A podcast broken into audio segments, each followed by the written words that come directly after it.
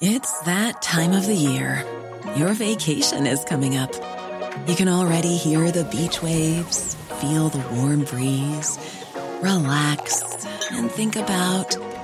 work. You really, really want it all to work out while you're away. Monday.com gives you and the team that peace of mind. When all work is on one platform and everyone's in sync, things just flow wherever you are. Tap the banner to go to Monday.com.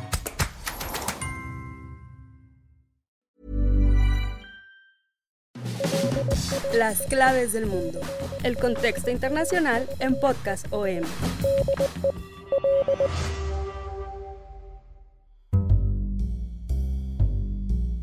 Amigas, amigos de las claves del mundo, los saludamos eh, una vez más con mucho gusto en esta segunda y última parte de esta serie que estamos dedicando a analizar lo más relevante de 2023 a la luz de unas teorías que hemos manejado aquí en las claves del mundo, sobre todo la de los nuevos locos años 20 y el cuarto giro de la historia. ¿Cómo nos fue en este 2023 y qué nos espera este 2024? Esta segunda parte, pues donde terminaremos analizando eh, si se está cumpliendo muchas de las eh, teorías que planteamos aquí en las claves del mundo que eh, pues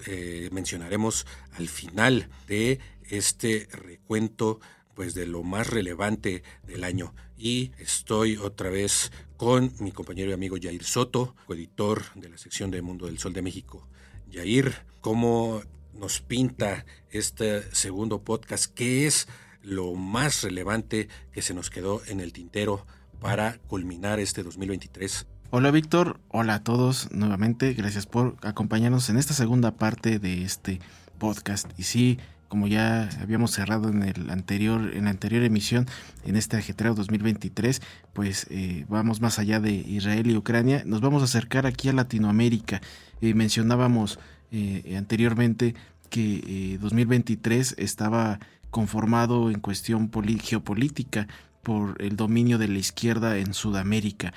Brasil Colombia México Argentina y Chile, las cinco eh, potencias económicas de Latinoamérica, eran gobernadas por la izquierda. Pero justamente este, este 2023 pasa algo que eh, no nos esperábamos nadie a principio de, de, año, nadie lo hubiera apostado, porque resulta que Argentina, Argentina empieza a ser gobernado a fines de año por la extrema derecha, ya ni siquiera por la tradicional derecha que en su momento encabezaba, o bueno, que sigue encabezando Mauricio Macri. Y es cuando hablamos de Javier Milei, esta figura que explota en este 2023 eh, después de unas elecciones eh, locales legislativas con un discurso eh, libertario muy agitado y que empieza a resonar sobre todo en las juventudes argentinas cansadas ya de la crisis económica, cansada de una hiperinflación y de una situación financiera totalmente devastadora para uno de los países con, reconocidos como potencia económica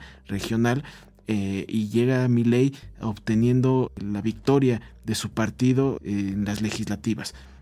Esto se llevó a cabo a principios de año, mediados de año, y más tarde esto le abriría la puerta para convertirse en presidente. La gente lo empieza a clamar, empieza a ver una figura diferente política que justamente eh, eh, atacaba a, la vieja guardia política argentina, acusándolos de ser una casta política ya eh, caduca, que no le servía a Argentina, que la señalaba de corrupta. Y, les digo, este discurso se empezó a comprar muy bien entre los argentinos y empieza la, elección presidencial. Después de haber ganado estas elecciones legislativas, se postula como presidente y como figura principal en una primera vuelta que ahí también hubo ahí un poco de, de discordancia en cuestión de las encuestas, nuevamente las encuestas eh, fallando en los resultados, hablaban de que incluso podría ganar en una primera vuelta contra Sergio Massa, que es el que era el candidato oficialista, sin embargo queda en segundo lugar, eh, precisamente por debajo de Massa, pero para la segunda vuelta todo cambia, Vic, porque aquí Milley gana la presidencia y empieza a hacer eh, uso del discurso que utilizó en su campaña, todo lo de la motosierra, su, cuestión de la el shock de, en su política financiera que ya como presidente la empieza a ejecutar de alguna manera, Vic. Sí, eh, terapia de shock, esta cuestión de eh, la dolarización eh, y pues sobre advertencia no hay el gaño. Podríamos decir que por lo menos es un político que lo que dijo en la campaña desde su primer día de gobierno lo empezó a cumplir, pero pues ahí el problema es que no lo está cumpliendo y los argentinos que lo están sufriendo, pues le, aplaude, ¿no? En su toma de posesión, en el discurso, fue un discurso realmente eh, muy particular, es un discurso muy fuerte, donde eh, aparte de repetir pues, sus mismas ideas, eh, de hablar del fin de la noche populista, culpando a los gobiernos kirchneristas sin mencionarlos como tal, pero culpando a, los anteriores gobiernos, de pues la crisis económica en que está Argentina, con 40% de pobres, aunque el gobierno saliente puso en duda esa, esa cifra, eh, y una inflación eh, disparada de más de, 100 por, de 120% anual, interanual, y pues dice, no hay plata.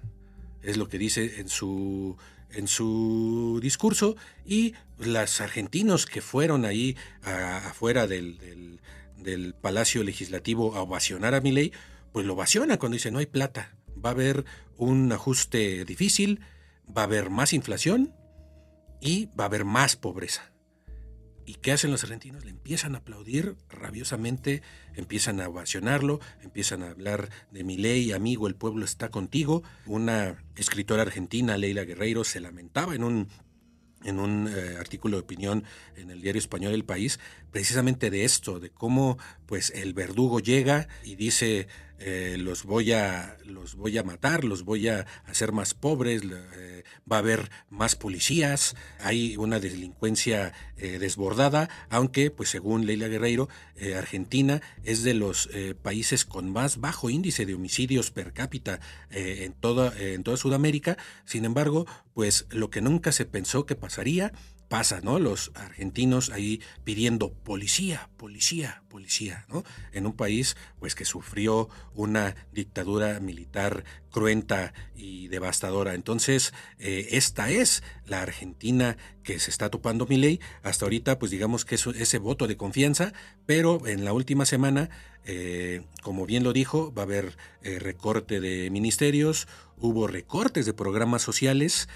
hubo recortes de, de personal eh, de los trabajadores públicos, que es de los, de los países que más trabajadores públicos, eh, digamos, en promedio tiene eh, en todo Latinoamérica. Y pues esto con el afán pues de ahorrar, de ahorrar, de hacer, pues de guardar dólares, de cumplir con el Fondo Monetario Internacional y para poder tener los suficientes dólares para este segundo paso que va a ser en un año, que es dolarizar la economía. Aunque pues ahí las alertas están encendidas, ¿no? Hay muchas críticas sobre este tema. Sin embargo, pues los argentinos se topan con que eh, la gasolina ¡pum! sube 40% en, de un día para otro, los alimentos básicos desde el 20 hasta incluso el 100%, la carne subió, la carne que los argentinos son consumidores de carne por tradición, 70% de pronto en los supermercados sube la carne, entonces está ahorita pues los argentinos están en un shock realmente eh, mental, ¿no? Porque pues, sí votamos por él a pesar de que él nos dijo que lo que iba a hacer y lo está haciendo, pero ahora que los estamos sufriendo en los bolsillos, pues todo el mundo está realmente sorprendido. Y vamos a ver qué es lo que pasa en los próximos meses con esta política argentina. Ya se han anunciado marchas y movilizaciones nacionales de parte de, sindicatos, de partidos de izquierda y de la sociedad civil en contra de estas políticas de mi ley. Entonces, ese es uno de los grandes temas que pasaron en este 2023. Y bueno, en Latinoamérica realmente para crisis no hay... No nos damos abasto, ¿no? Está la crisis en Ecuador, ¿no? La crisis de, de, inseguridad, el narcotráfico totalmente metido en las instituciones, está el tema de Haití, donde la violencia de las bandas, pues ya que ya controlan prácticamente la mitad del territorio haitiano y se habla de que para el 2024 tanto Ecuador como Haití están llamados a ser uno de los focos eh, de crisis humanitarias según algunas ONGs pero eh, está también este tema que pues nos pega a nosotros en México por, ser el vecino, que hablábamos de este triunfo de la derecha o la ultraderecha en Argentina, pero en Guatemala, en este pequeño país que no muchas veces lo volteamos a ver, ganó la izquierda, por lo menos una izquierda moderada, ganó de la mano de un abogado, hijo de un mítico eh, presidente de los años 50, eh, Jacobo Arbenz, se llama eh, Bernardo Arevalo, este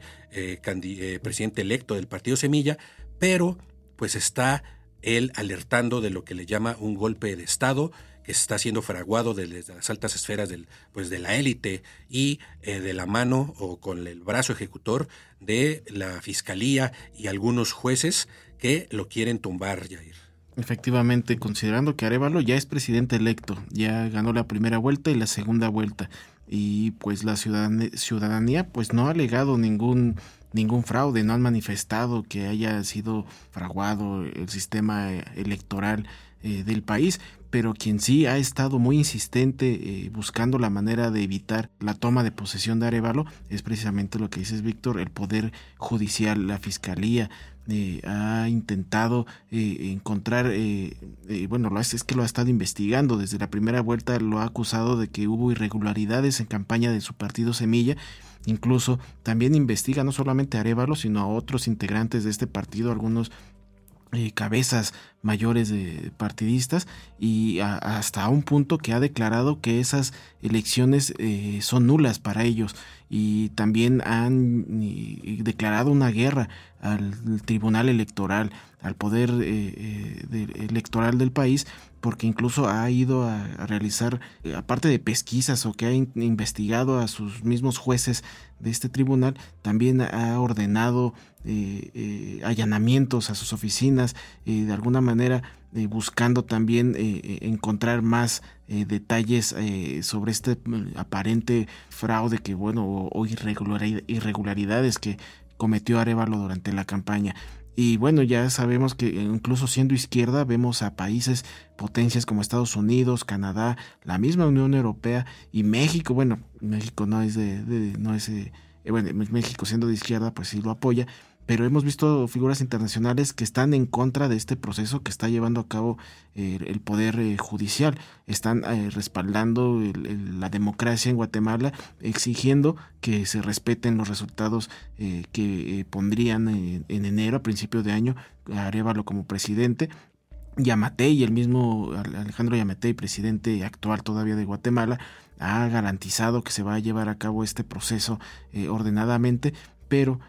sigue el Ministerio Público, la Fiscalía sigue insistiendo en que esto eh, no se va a llevar a cabo, sigue buscando la manera de, de, frenarlo, ¿no, Vic? Sí, incluso López Obrador ha llamado la atención de que si se concreta este pues golpe de estado en proceso, como le llaman, contra Arevalo, esto puede causar eh, serias perturbaciones en la frontera entre México y Guatemala, eh, conflictos y que tiene que ver mucho con la cuestión de los migrantes, ¿no? ¿Qué va a pasar ahí? Con la cuestión del narcotráfico, que se está convirtiendo en un foco de, narcotráfico, también la frontera, la cuestión de las, de las maras que también eh, están operando ahí. Entonces, es un tema eh, no nada menor, este pues intento de eh, tirar un gobierno legítimamente electo y también pues que sería después de de tantos años de dictadura militar y gobiernos de derecha y de las élites, sería un gobierno de izquierda que llegaría a Guatemala. Esto pues es algo que se ganaron los guatemaltecos y que se lo están queriendo quitar a la mala, ¿no?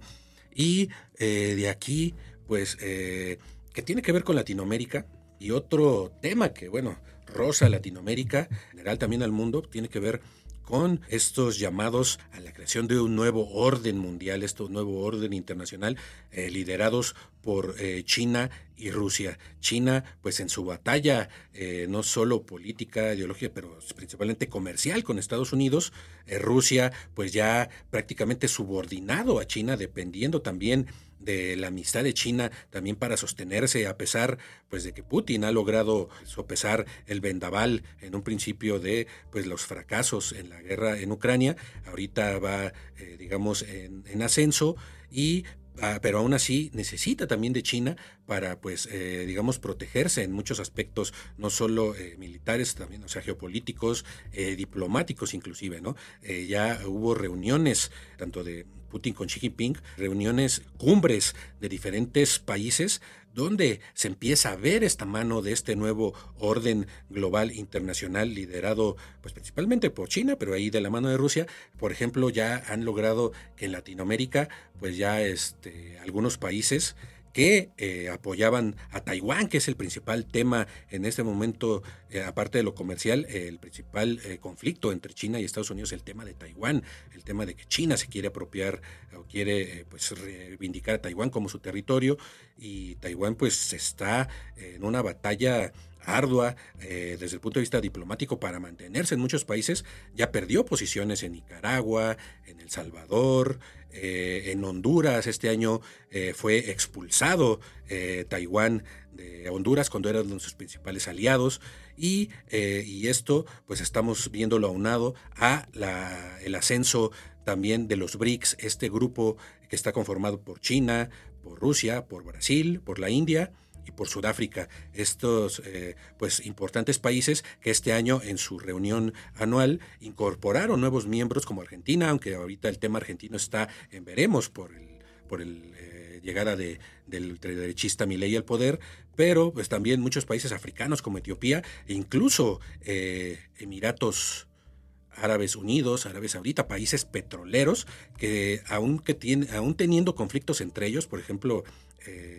China tiene un conflicto territorial con la India, sin embargo, pues en estos temas eh, globales están más o menos defendiendo los intereses pues propios, ¿no? Ya no ya más allá de defender o de posicionarse con Estados Unidos o China, esta, estos eh, grupos como los BRICS están realmente cumpliendo este papel de hacer un mundo multipolar. Y en el caso de Rusia, digamos, este nuevo orden eh, global está haciendo que eh, Rusia empiece a obtener mayor influencia, por ejemplo, en África. En África es muy importante este año porque vimos varios golpes de Estado y cómo varios países de esta región eh, que limita con el Sahara, que le llaman la región del Sahel, hubo golpes de Estado encadenados y, en varios países donde pues expulsaron a eh, las autoridades que generalmente eran prooccidentales. Sobre todo eh, Francia está viendo ahí perder su dominio eh, colonial que había tenido por años y sin ser directa la influencia, pero incluso veíamos banderas cuando celebraban los, los varios miles de gentes de estos países, de Níger, de Chad, de Mali, de Burkina Faso, celebrar con banderas rusas en las calles de las capitales de esos países, ¿no? Entonces estamos viendo un cambio ahí, digamos, en esta, digamos, en este orden mundial de las eh, en los en el poder, ¿no? En la balanza de poder que en 2024 también eso presagia pues que va a haber mucha turbulencia, Jair. Sí, efectivamente, y otro de los temas que también eh, eh cooptó eh, la atención internacional fue eh, también a fines de año el tema de la COP28 eh, realizada en Emiratos Árabes Unidos y que fue pues una de las cumbres climáticas de las Naciones Unidas que más atrajo a la gente y a la comunidad internacional porque ahora se estaban enfocando en hablar sobre la producción de los combustibles fósiles, sobre todo el poner en la mesa ya sea su, su erradicación en un futuro o su eliminación gradual de, del consumo de estos combustibles fósiles. Eh, y, pero aquí la, la, situación es de que, eh, bueno, en primer lugar, celebrado en Emiratos Árabes Unidos, eh, una de las principales potencias productoras de crudo, y luego tenemos al presidente organizador de la cumbre, el sultán Al-Jaber, que también tenía vínculos directos con la petrolera de nacional eh, y que pues fue duramente criticado por eh, estar eh, trabajando para ambos frentes. salió ahí el, las investigaciones, revelaron de este conflicto de intereses. también se llegó a hablar de todo este séquito, estos lobistas a favor del petróleo que estuvieron incursionando en la COP de, con cifras históricas. Nunca se había visto tantos participantes defensores del crudo en, este, en esta cumbre ¿Y qué pasó al final cuando todo parecía que iba a ser ah, algo histórico en el que se iba eh, eh, a documentar, en el que se iba a firmar por común acuerdo esta eliminación de la, del consumo de combustibles fósiles? Pues resulta que no se dio tal cual. Hubo un, poco de confusiones en el texto final porque eh, no se logró a ese a ese punto, ¿no? A pesar de que todos los organizadores, las potencias, Estados Unidos, las Naciones Unidas lo, lo tratan como un acuerdo histórico, la realidad es que eh, no se quisieron comprometer con la eliminación total de, de, estos combustibles eh, fósiles. Entonces, eh, obviamente, quienes saltaron en contra de este acuerdo fueron las organizaciones no gubernamentales y incluso también países que son los mayores afectados por la, eh, los, el cambio climático eh, son los que rechazaron, bueno, los que criticaron duramente esta situación. Y es así como, eh, bueno, la COP28 se, se enmarcó bastante polémica, ¿no, Vic? Así es, y si nos empezamos a leer fino, vemos como todos estos son temas se, unen uno con otro, ¿no? La COP, quienes estaban ahí pugnando por defender los intereses petroleros, pues precisamente Emiratos Árabes, aunque era el, el organizador de la COP28, pues sin embargo su presidente causó siempre suspicacias por esto, ¿no? Así eres director de la principal compañía petrolera árabe, este, eh, lo, lo grabaron hablando en contra de las políticas climáticas, negando eh, que la ciencia haya comprobado que el cambio climático se debe a los combustibles fósiles. Después Arabia Saudita e Irak torpedeando desde dentro la COP, diciendo que con cierta razón, tal vez porque los cuáles son los países de, que mayor contaminan en el mundo, China y Estados Unidos. ¿no? China y Estados Unidos son los principales países contaminantes y son, eh, pues, hablan de compromisos climáticos, pero que se cumplan al parejo, ¿no? ¿Y qué decía Irak y qué decía Arabia Saudita? Pues que ahí se, ve su espíritu colonialista, cuando por años saquearon a diferentes naciones en el mundo, ahora sí piden eh, digamos, igualdad en, en, estos términos para terminar con los combustibles fósiles. ¿Cuál es, qué es lo que piden? Pues que sea gradual y que sea diferenciado. No todos los países tienen la misma capacidad de, pues, terminar con eh, la producción o con el uso de los combustibles fósiles de la misma manera. En esto pueden tener razón, sin embargo, pues ahí detrás de ellos más bien están los intereses de las grandes empresas petroleras que eh, tienen inmensos yacimientos que están trabajando tanto en, Arabia Saudita y en el Golfo Férsico como en Irak eh, y en otros países. Y ahí la OPEP y hubo una cumbre este fin de semana pasado de los países árabes exportadores de petróleo, no, perdón, hubo una cumbre entre los países árabes, eh, los secretarios de energía de los, países árabes, donde así, eh, enfrentándose la COP, dijeron, el petróleo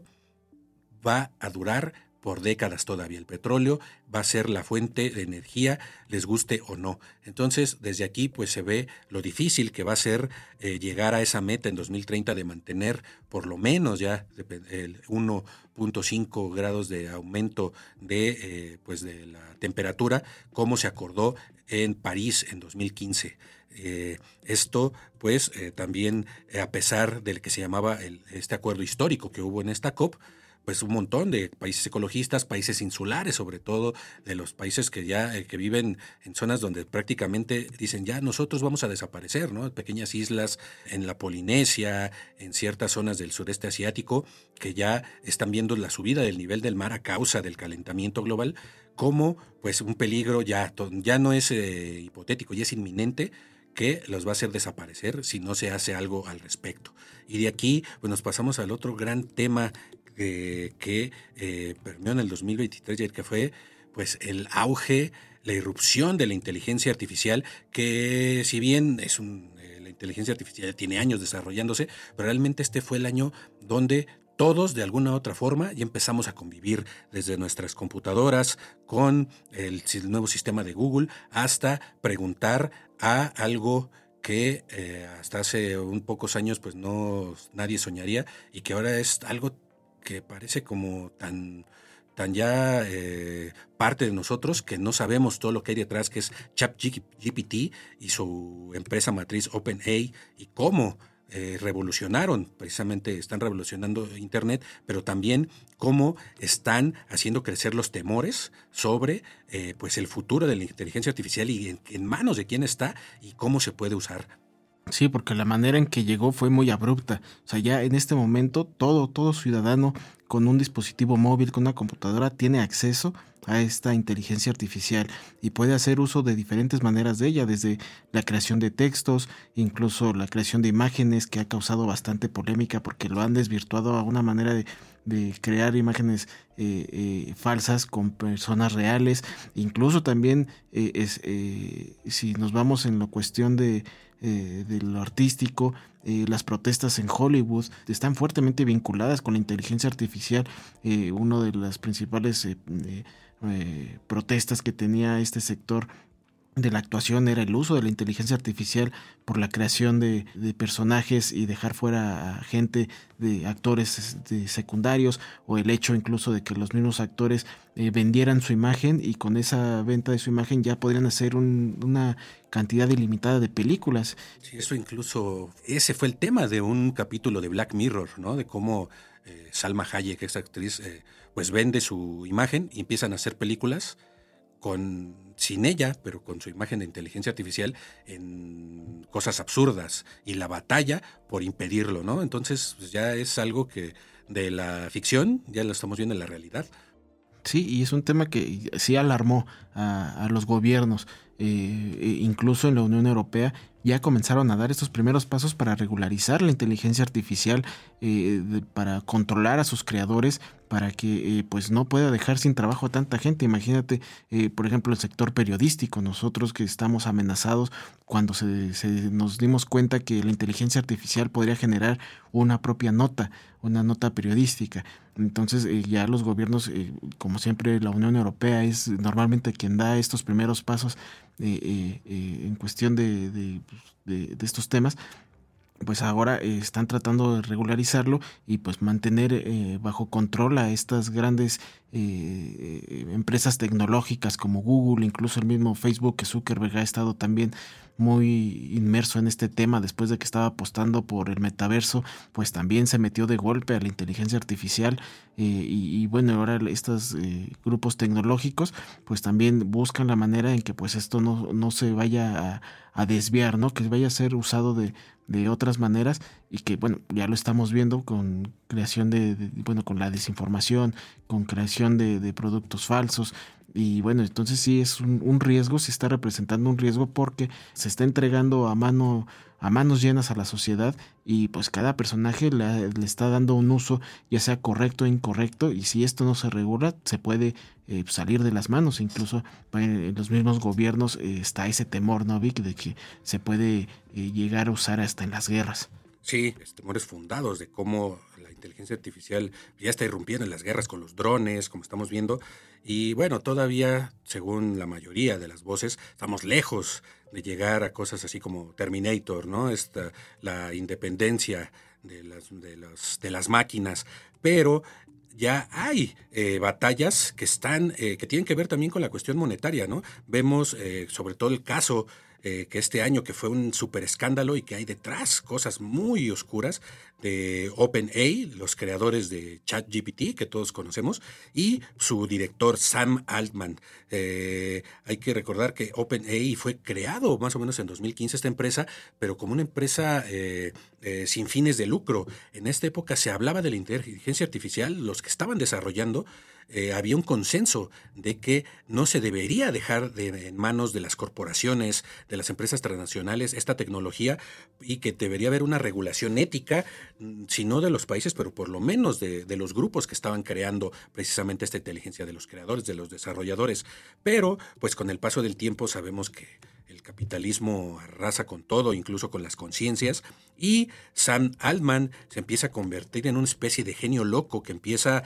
pues a crear cosas, a, eh, él habla pues de la iniciativa personal, esta, este el espíritu del capitalismo, ¿no? que habla de, de este emprendedurismo eh, personal, y eso pues le, le daba, eh, según él, el, el, derecho pues de crear, pero estaba dejando de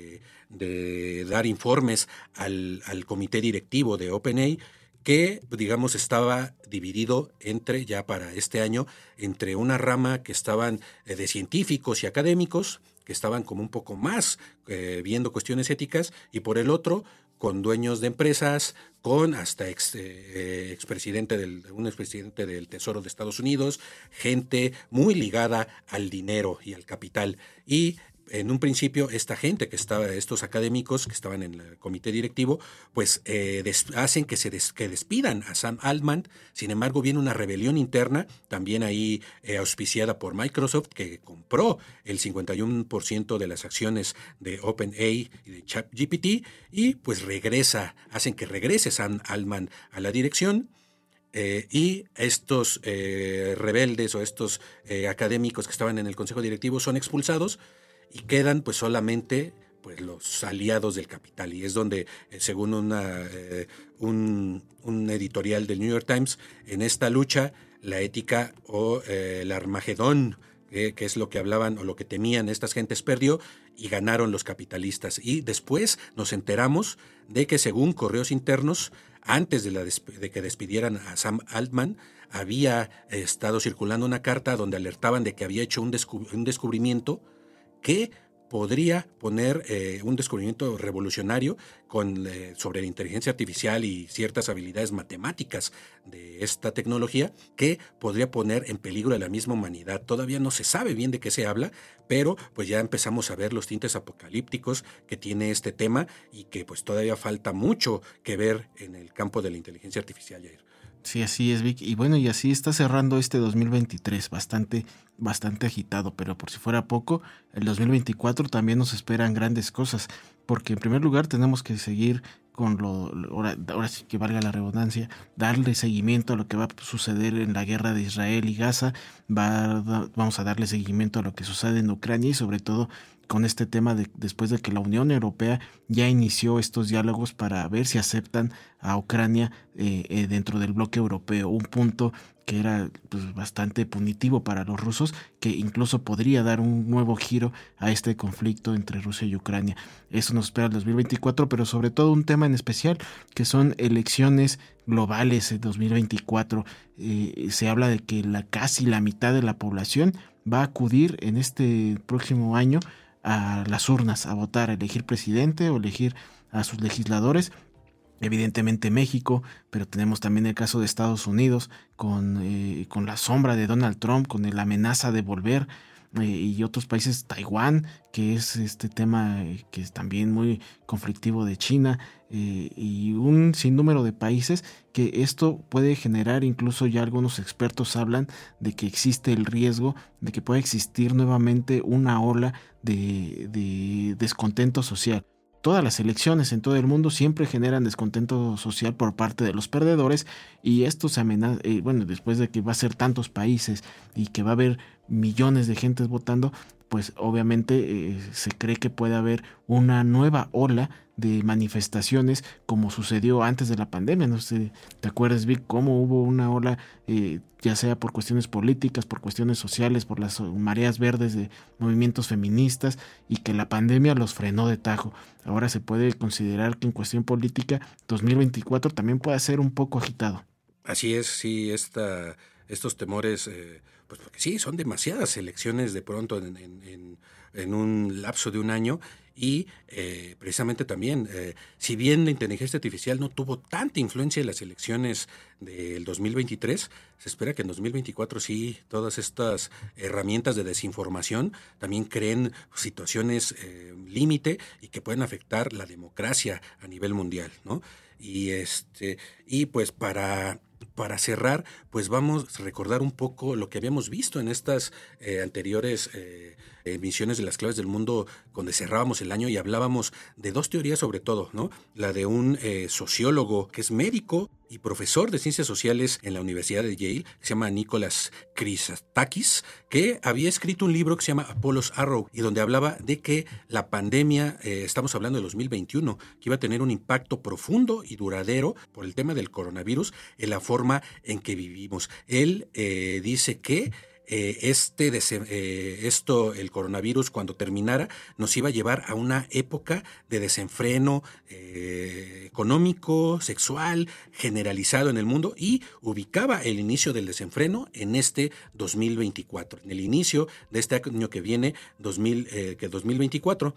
Aunque, pues hay otros autores que vaticinaron que eh, esta década iba a ser más bien una década, digamos, un invierno social, ¿no? Y anunció que la crisis tenía su, su inicio en 2020 y su clímax aproximadamente en el 2030, pero que digamos que iba a ser una época difícil en toda esta, esta década, ¿no? Estamos hablando de eh, un eh, sociólogo y escritor que se llama Neil Howie, que hace ya más de 23 años aproximadamente predijo que Estados Unidos viviría una crisis y que llegaría, digamos, eh, que empezaría con un, eh, él, él, divide el mundo, eh, la historia mundial de Estados Unidos, aunque según él también el mundo se puede dividir en, en generaciones, el clímax iba a iniciar en el año 2020. Esto lo hizo a través de la, de la demografía y de la economía. De hecho, él fue el de que acuñó estos términos generacionales de, millennials, de la generación los baby boomers, la generación X. Él fue el, creador de, esa, de, ese, eh, de todos esos conceptos, ¿no? Estudiando la historia de Estados Unidos desde 1854, él y su colega William Strauss, que están muy asociados con la alt-right estadounidense, por otra cosa hay que, hay que eh, eh, ahí poner banderitas rojas, es incluso ideólogo de, de Steve Bannon, este estratega de Donald Trump, pero bueno, él dice, ellos encontraron eh, desde la historia una serie de patrones que les permitieron explicar la evolución histórica de, Estados Unidos a partir de los cambios eh, generacionales, ¿no? Y que publicaron en un libro que se llama precisamente eh, Generations, Generaciones, que es del 91, y pues que luego culminaron en, otro libro, donde también ahí es donde el, el cuarto giro, donde el cuarto giro de la historia habla o postulan precisamente que la historia estadounidense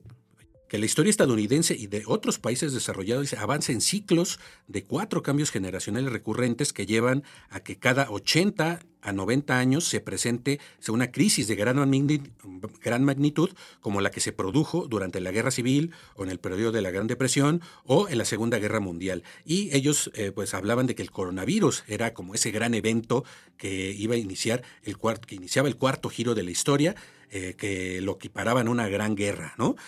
pero que, pues que no solo eh, atañe a Estados Unidos, sino a, todo el mundo, aunque pues eh, hay autores que dicen, no, es que realmente no es el, la guerra está todavía por venir. Estamos viendo la guerra de Ucrania, estamos viendo la guerra de Gaza, pero hablan de otros autores de otra gran guerra que está por venir en esta década. Hay quienes hablan pues, de una guerra de Estados Unidos contra China. Dice que esta, eh, eh, esta eh, digamos, el cuarto giro se produce aproximadamente entre, ya lo habíamos dicho, entre 80 y 90 años después del, del comienzo de las otras tres, y es una época de crisis política y social,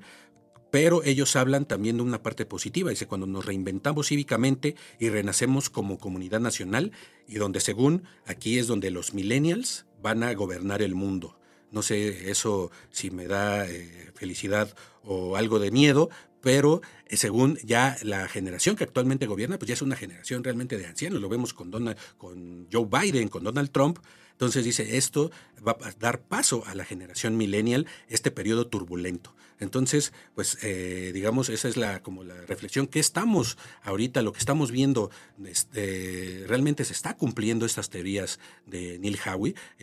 o sea, sí hay un periodo eh, realmente turbulento. Creo que estamos viviendo una década más turbulenta que la década pasada, pero pues eh, de eso a que, se, exista una realmente una conflagración mundial, eso pues todavía está por verse, Jair. Sí, sobre todo, eh, creo que hasta lo comentamos en aquellos podcasts anteriores sobre el tema de que justamente el cierre de esta década, ya de cara al 2030, es cuando se prevé eh, eh, los mayores estragos del cambio climático. Y justamente ese tema eh, que ya se engloba o más bien ya está cooptando los discursos bélicos porque lo mencionamos en el podcast anterior de que el Comando Sur en Estados Unidos hablaba de que estaba dispuesto a luchar por recursos naturales como el agua dulce, por ejemplo, pues sabemos que el agua dulce pues pronto va a ser eh, pues un recurso para ricos y que lo van a pelear las potencias. Entonces, en un contexto de cambio climático en donde se van a pelear por territorios ricos en recursos o por cuestiones de que sean eh, menos vulnerables al cambio climático, pues también esto puede generar en un futuro. Estamos, bueno, estoy siendo bastante especulativo en este tema, pero eh, está ahí en la mesa, ¿no? Y ya también algunos eh, analistas también lo han considerado, pero sí, eh, ese pues, podría ser el tema que también podría, no podríamos quitar el dedo del renglón al final de, de esta década. Así es, y bueno, ahora sí ya tenemos que poner fin a este podcast a esta segunda parte, esperando que ambas partes hayan sido de su agrado y que les hayan, que les hayan gustado. Nosotros nos despedimos, muchísimas gracias Vic. Gracias a todos, pasen una feliz Navidad, un buen año 2024. Que así sea. Nosotros estamos de regreso. Hasta el 15 de enero eh, tendrán un nuevo episodio de las claves del mundo, así que ahí los esperamos. Pero mientras tanto, en estas fechas pueden seguir disfrutando que el contenido que Organización Editorial Mexicana pone a su disposición en las principales plataformas de podcast como Spotify, Google Podcast, Apple Podcast, Acast, Amazon Music y Deezer. Los invitamos a que nos eh, escriban a través de Spotify. Ya saben que tienen ahí este nuevo apartado para escribirnos eh, sus dudas o sugerencias. También tenemos nuestro correo electrónico podcast.com.mx y nuestra cuenta de ex antes Twitter es arroba el sol de guion bajo México. Así que muchísimas gracias nuevamente por habernos acompañado todo este año. Ah, también les recuerdo que todos los temas que mencionamos en estos dos eh, podcasts lo pueden encontrar eh, muy bien explicado eh, a través de todas las plataformas ya mencionadas. Así que sigan escuchando para que estén mejor contextualizados. ya finalmente quiero agradecer por este año a, a ti, Víctor también a la producción de Natalia Castañeda y también nuestra su mano derecha Hanani Araujo, a todo el equipo de este podcast de las claves del mundo. Nuevamente les deseamos un feliz año nuevo y también feliz Navidad si usted la festeja. Entonces nos vemos el próximo año. Gracias.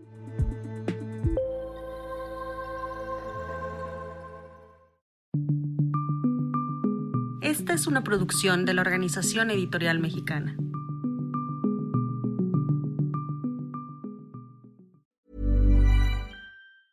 Hey, it's Danny Pellegrino from Everything Iconic. Ready to upgrade your style game without blowing your budget? Check out Quince. They've got all the good stuff shirts and polos, activewear, and fine leather goods, all at 50 to 80% less than other high end brands. And the best part? They're all about safe, ethical, and responsible manufacturing. Get that luxury vibe without the luxury price tag. Hit up quince.com slash upgrade for free shipping and 365 day returns on your next order. That's quince.com slash upgrade.